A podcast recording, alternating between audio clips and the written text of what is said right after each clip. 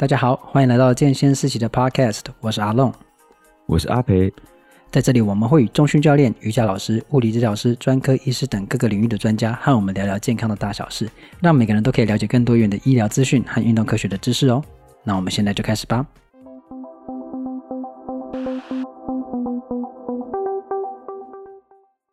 大家有没有觉得我现在开头越讲越快？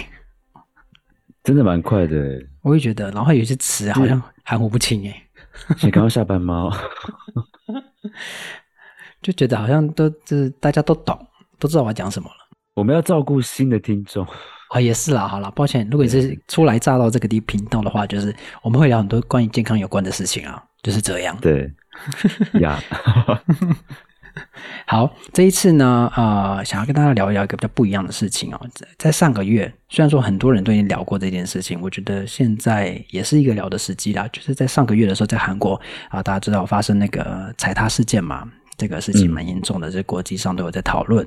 那当时就出现一个很有一个词汇叫做压迫性的窒息，因为呢，现在十一月份嘛，接下来十二月，我们十一月份有很多选举，地方选举。所以开始有很多的造势活动啊，那个造势活动越到那个要投票那个越来越大，越来越大，几千人的，我不知道会到万啦，就是越来越大型。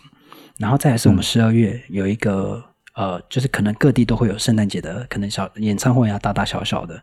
再来就是年底的跨年演唱会，而且而且我觉得今年的跨年演唱会人应该会更多，因为去年没有有办，但是没有人，所以我不晓得今年搞不好人会更多。就就是一个大型的群聚啦，所以我觉得我们也可以聊聊看这件事情，就是说，呃，让大家了解什么是压迫性窒息，那也就请阿培医师跟我们解释，那我们自己就可以特别注意这件事情。当我们如果说真的要去这些场合的话，那另外也回头看看说我们台湾这边有没有什么相关的规定，那我们自己又要做一些什么样的事前准备来保护我们自己。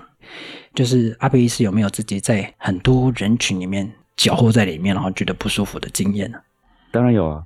我记得小时候很喜欢那种跨年活动哦，就每到跨年都一定会跟朋友，就是会去呃跨年的活动嘛，然后嗯都会待到很晚，就是自以为、嗯、就真的很年轻嘛，就是体力旺盛。现在我真的没办法。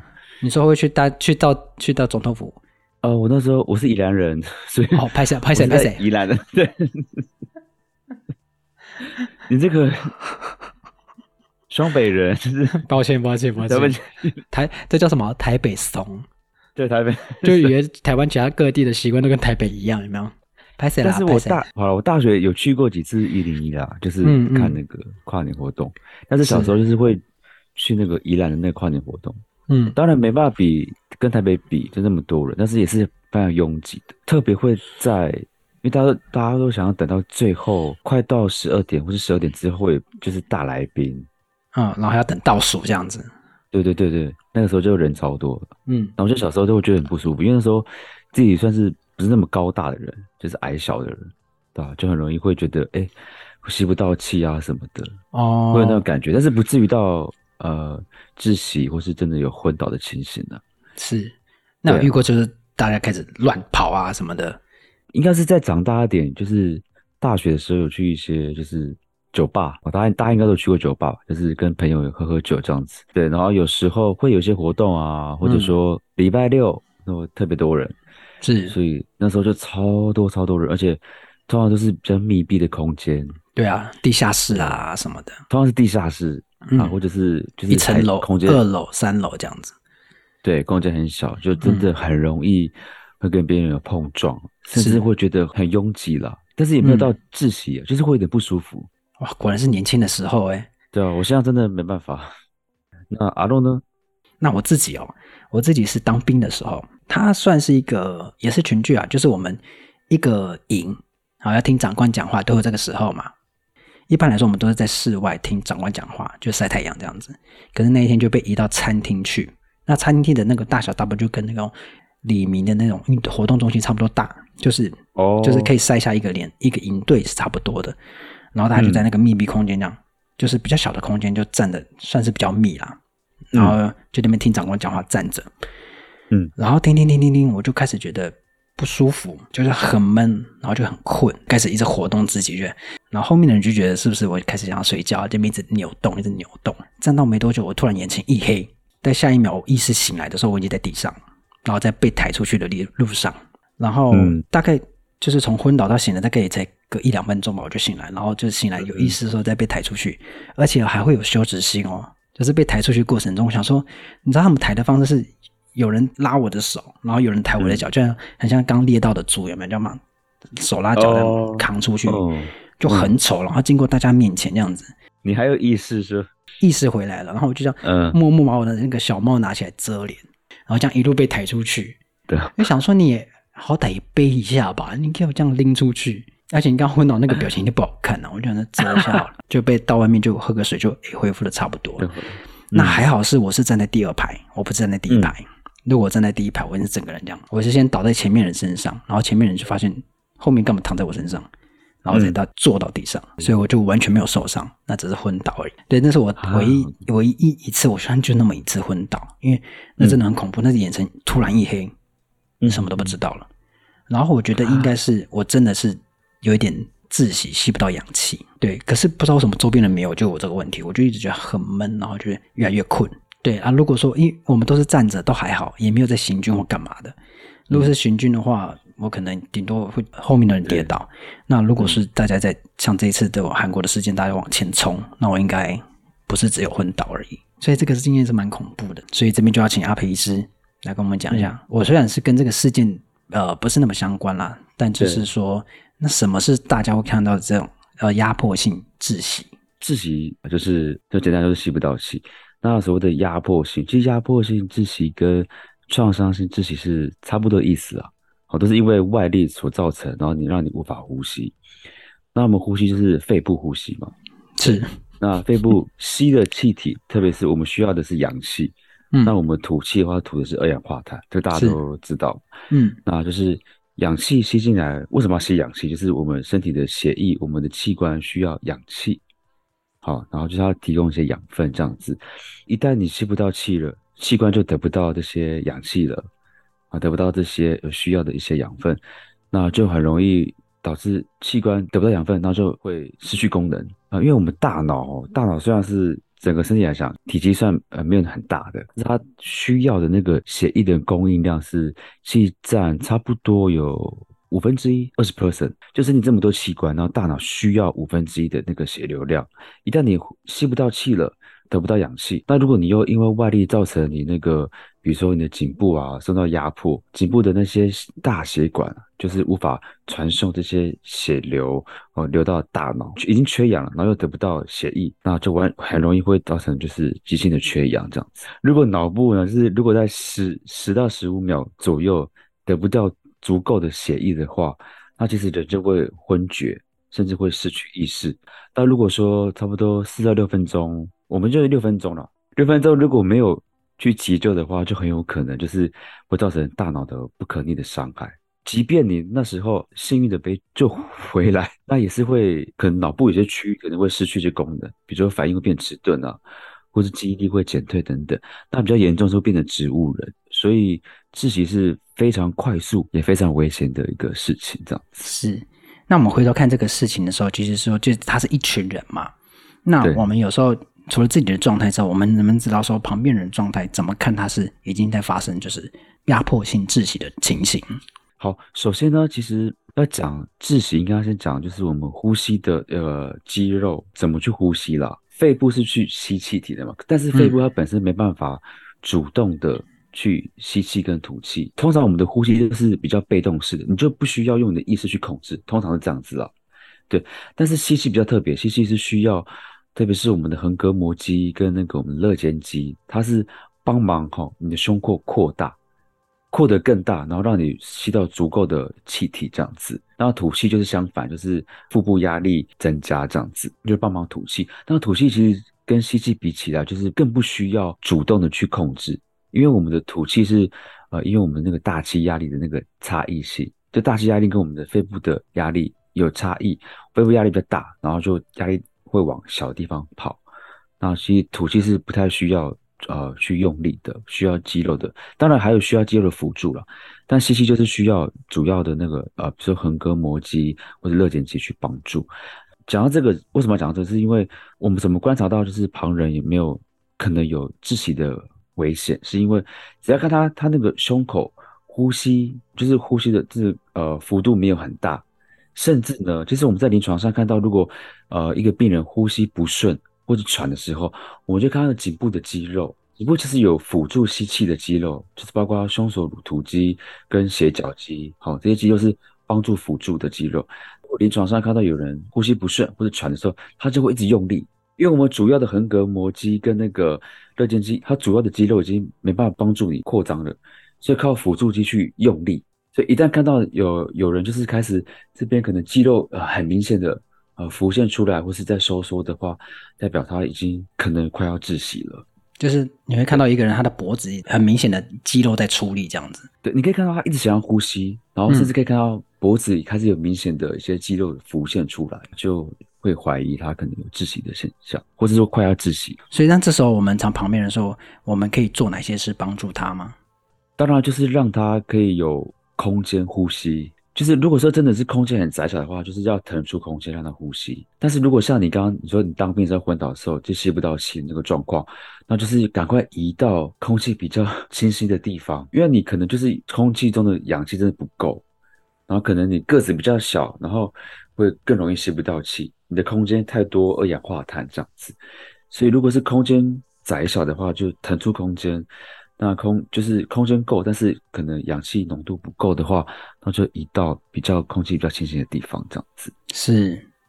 好，那除了帮助他人，就是把他赶快移到那个可以吸到空气的地方，或把它架高之类的。我们自己嘞，如果我没在那个状况下，我们要怎么自己保护我们自己？我自己的想法啦，只要你的判断你的空间够不够，你的手肘一出来，哈，就是垂直于你的那个前前臂，有这样子的空间，我觉得这样就就够了。像我自己在外面走路了，会习惯性就是有这样子的动作，我想要维持我的我这样的空间。好，因为大家看不到画面嘛，那阿培医师说的就是一个手臂，不是把手伸直哦，是那个从肩膀到你手肘这个地方有这样的空间的时候，其实就足够了。对，你就所以你在这个状况下就把你的手伸出来，架出一个空间来给自己。没错，没错。嗯，反正我自己的做法就是以手肘为标准。OK，嗯，肩膀到手肘这个空间，就腾出这个空间。好，如果你这样讲的话，就是说，呃，我们要有一个手臂的空间。如果我们在很挤的地方，我们就一定要想办法把自己有一个就是胸口可以呼吸的空间嘛。所以我们如果要在预防的话，简单来说就是我们第一个最可能做的就是离开这些人群。我们就避免去这种比较拥挤的地方。第二个就是你要有足够的力量去腾出那个空间。对对，是这样吗？没错。所以有空要练一下手臂吗？其实不需要太大的力道了，就是你需要你呃，应该是协调性吧的那个维持你的身体的结构。当然，那个你的如果你的肌力好的话，当然也可以，就很容易可以把把别人挤。但是不要推哦，推的话就真的很容易造成对方的受伤，或是搞不好会造成别人跌倒，那就更危险了。对啊，对啊，对，没错。在这次韩国这个事件啊，梨泰院的事件，其实他们有发现，其实女性的伤亡是比较多的。嗯、那但有一些人的判断，就是因为男生他们相对肌肉比较多，所以比较能够保护自己。嗯、那女生可能相对来讲是、嗯、呃肌肉比较少，所以比较容易受伤。他们有这样的判断跟说法了。嗯、所以大家如果说哎有要去。真的想要去人群，就是比如说你要去跨年晚会等等的，那记得你胸部这个空间都要腾出来。但我觉得那个为什么女性比较多，就是可能太多原因了，就是除了可能体型的关系，因为体型当然就是跟男生比起来可能会比较比较小。嗯，那再来就是去那边的场合，应该女生应该会比较会打扮的，比如穿高跟鞋哦，是是是是是，行走可能会稍微不方便这样。对啊，然后再来就是为什么倒被推倒了，然后。踩踏会有危险，是因为就是踩踏除了会造成肋骨的骨折啊，啊，或是真的有压迫性的窒息之外，有可能会压到那个肋骨，然后造成肋骨刺到你的那个呃内脏，就是内部，比如说肺部，哦，可能造成气胸甚至血胸。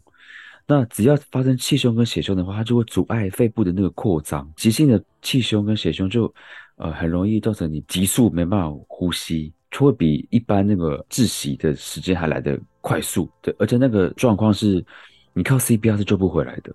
哦，就是一般如果没有气胸跟血胸的人，你可以靠 CPR 把他救回来。但是，嗯，一旦发生气胸跟血胸的话，那时候是需要放管子进去，让那个血液出，出来呃流出来，或者气体流出来这样子。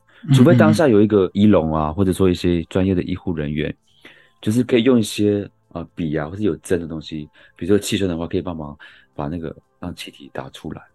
好，就是让张力性的气胸就是得到一个缓解，但血胸就比较危险一点，血胸就是需要有管子让它流出来这样子。呃，这边跟大家说一下，这是阿培医师啊，针对这样的状况做一个判断，不是说那一天的状况就是这样哦。我们只是就是分享一下自己的想法，因为他们现在还在调查，然后确实的状况不确定，所以我们是讲说在发生踩踏可能会发生的情况啦。没错，没错，是，所以大家去呃人多的地方真的要注意一下。好啊，那讲完人家，那我们也看看我们自己啊。我们自己最近那么多活动，那我们在群聚的时候，是不是诶有没有一个相关的规范？那其实是有的。内政部这边它有一个叫做《大型群聚活动安全管理要点》啊，主要简单来说就是你主办方你要用一个大型群聚，大型群聚就是它所谓的大型的定义，就是每次预计参加或聚集人数达一千人以上，而且会持续两个小时以上的活动，好，它就称之为大型的。那这里面可能会包括什么体育赛事啊，会有演唱会啊、音乐会这种演出啊，售票的啊，人才招募博览会啊、灯会、花卉、庙会啊、烟火晚会，好，我们的那个那个那个什么跨年晚会就是这种啊，还有民俗庆典啊，包括原住民族庆典这种活动，嗯，都是。但是它也有其他比较特殊的规范，是用另外的方式去规范。不过我们讲大型，大概就在讲这些事情了。好，那这个叫做大型群聚活动，好，那你就要申请。然后给政府通过，地方机关通过，然后再是你一定要申请保险，那就是几千万几亿去保这样子，因为怕有活动有状况嘛。再来是他有提供一些建议，好，告诉你那个呃人数的管控，好，他这边有提一个，就是说他有几个标准，那其中一个叫做每个人的活动空间为零点二七八七平方公尺，不要出现到限缩每个人活动空间小于这个零点二七八七的平方公尺，好，这样就会出现所谓的公共危害的。潜在的风险，那这边其实算下去，就跟我们自己在很多包装杂志上面看到，就是每平方公尺大概是超过四个人，好，你就有这样的风险了。所以这是主办单位要呃注意的。那你在申请跟呃相关申请过的时候，你就可以办活动了嘛？那办活动的时候，这时候你的责任就在谁身上？主办单位了。所以主办单位要呃，他这边有个第五点的规范，就是说你应该要注意一些安全事项的管理啊，比如说你的。场地、啊、的器材啊，还有措施啊，还有安全人员的职责都要清清楚楚。那你要怎么呃宣导这些安全的事项？然后依活动的需要怎么调配保全啊、警察啊、医疗啊、什么消防等等之类的。啊，你搭建的设施都要有规划。好，那措施就是你主办单位要负责。可是我自己所谓的安全宣导啊，有没有真的落实？因为我自己去参加，印象中一些演唱会是没有做这件事情。就他不会告诉你紧急出口在哪啊，你在哪里啊？离你最近出口在哪？那但是你去看什么 KTV 啊，看电影啊，哦，这种场所就会告诉你的紧急出口在哪里。对，那我造势活动我也没我也没去，所以我也不晓得说到底他们有没有在做这个宣导。好，你的路线应该怎么跑？万一发生什么事情的时候，所以我觉得，如果说今天主办单位他做好了规划，他的申请都跟政府符合他的要点都过了，那现在就是回到我们自己，我们自己要有一些什么样的安全意识跟呃观念要有。那首先要跟大家讲，这是我收集的一些资料，跟大家聊聊啦。好，没有说很确定是一个呃一些规范啊，就是给大家参考。第一个叫做不要靠近，简单的就是你怕那边发生事情，你就不要去那边，不要去群聚啊，不要去大型活动。嗯、可是很难说，因为大家想要说，哎，演唱会啊，谁谁谁演唱会今天不去了，将会要封麦了，你不去就没有下次了，所以我一定要去。对，所以你有那种一定要去的时候嘛。嗯如果你到真的到那个场合的话，就真的要注意那个你的空间，你要去哪里？万一发生什么事，你要怎么走？那在走的当下，你要注意什么事情？刚刚阿培医师有说，把你的胸部的空间腾出来，然后也嗯，真的要镇定，不要惊慌，因为你惊慌的时候，其实大家会跟着惊慌，那会散步的，所以那时候就会大家会冲刺。哦，对，然后再来是最重要的，不要跌倒，好，要预防跌倒，因为你在冲的过程中，你就会失去平衡啊，会被别人断倒啊，这都要注意。然后最好是你顺着人流走，你不要逆着走或往左往右，就是顺着人流走，这是最安全的。嗯嗯、那如果说真的很不小心你跌倒了怎么办？这是中央式的资料，他就说你两手十指交扣，然后呢护住你的后脑跟颈部，嗯、你两只手肘向前护住你的头部，嗯、双膝尽量前屈护住你的胸部跟腹腔，然后你就侧躺在地上，哦、就这样子护住你的头跟颈部，嗯、然后再是用脚来护住你胸。跟腹腔，但是就是不要跌倒了。嗯，那如果在跑的过程中，千万你有什么东西掉了，哦，你的手机，你的什么掉了，没有东西比你的命还更重要，就是往该往的地方跑，不要腿停下来捡它。嗯，当你要捡它的时候，你就会跌倒，会被推倒。所以没有什么东西比你的性命更重要了。如果真的最近有安排要去一些活动啊，都要特别注意。那阿培医师有什么要提醒大家说？哎，你在去参加这个活动的时候，要特别注意什么事情？呃，就补充一点，就是鞋子的部分了。哦，就是如果你要去人比较人多的地方，就是还是穿可以跑步的鞋子。哦，是是。但如果真的要，你知道需要奔跑，需要就是比较危急的时刻的话，是可以派得上用场。就是不要穿那种比较，比如说我不能说叫别人不穿高跟鞋啦，就是穿好走的鞋子这样子，适合自己的鞋子会很重要的。嗯、好了，如果你真的要穿高跟鞋，就是漂亮嘛，真的要穿的话，那平常要练习啊。没有就把它丢了，脱掉丢了啦。但也不是很好，因为你有可能会被人家踩到，或者你踩到别人。你空脚踩到别人还好，那你是空脚被赤脚被人家踩，那个。对啊，哎，这边还再补充一个，就是说如果说这样推挤扩大的话，你可以建议就勾着你旁边的人一起，嗯，对，可能不认识你就勾着，反正大家一起保命，就是不要跌倒，我们就不要跌倒，对，然后你就大家一起往前走。好啦，讲了一千遍，就是大家如果真的要去。人多的地方就真的要保护自己。那回到我们自己，我们先保护好自己。那政府该做的事情，主办单位应该要注意的事情，他们都要负起责任。